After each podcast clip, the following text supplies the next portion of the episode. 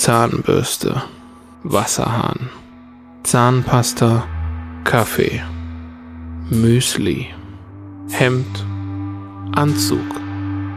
Heute dunkelblau, geht immer. Spiegel. Nichts ändert sich. Nur mein Gesicht, das immer älter wird.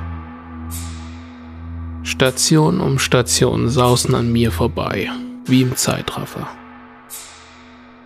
Büroklammer, Zugstrecke, Regionalverkehr, Streckenübersicht, Heftklammer, Zugstrecke, Zugstrecke, Stadtverkehr. Es gibt keinen Anfang und kein Ende.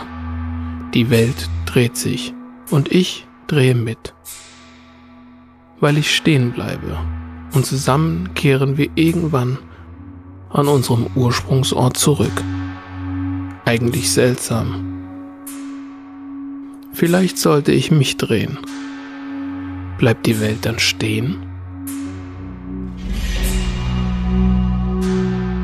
Pyjama.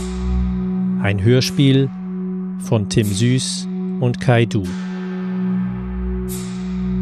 Bald in der Geschichtenkapsel.